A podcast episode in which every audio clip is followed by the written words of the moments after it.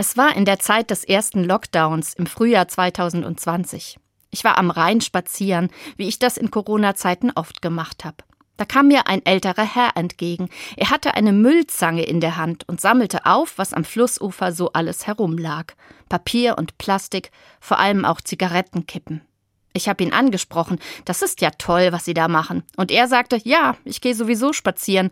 Da kann ich auch nebenbei ein bisschen für Ordnung sorgen. Mich hat das so beeindruckt, dass ich das seitdem auch mache. Müll einsammeln beim Spazierengehen.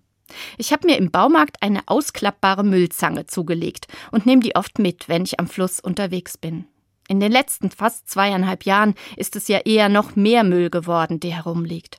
Vor allem Masken sammle ich ein, manchmal 10, 20 Stück in einer halben Stunde, aber auch Mengen von Zigarettenkippen.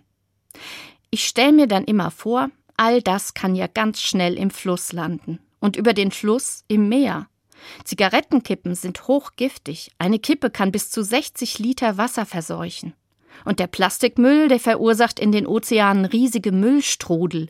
Der im Pazifik etwa besteht aus drei Millionen Tonnen Plastik. Er ist so groß wie ganz Mitteleuropa. Klar kann ich mir auch sagen, was kann ich schon ausrichten gegen so eine gigantische Meeresverschmutzung. Aber dann denke ich, wenn sich noch mehr Menschen diesem älteren Herrn anschließen würden und an den Flüssen mit Müllzangen unterwegs wären, vielleicht könnten wir doch etwas ausrichten gegen all den Müll. Für mich ist übrigens Müllsammeln nicht nur Umweltschutz, sondern auch eine fromme Übung. Ich glaube, Gott hat die Welt und die Weltmeere gemacht, und wir Menschen sollen sie bewahren. Wir sollen Flüsse und Meer so schön und sauber erhalten, wie Gott sie gedacht und geschaffen hat.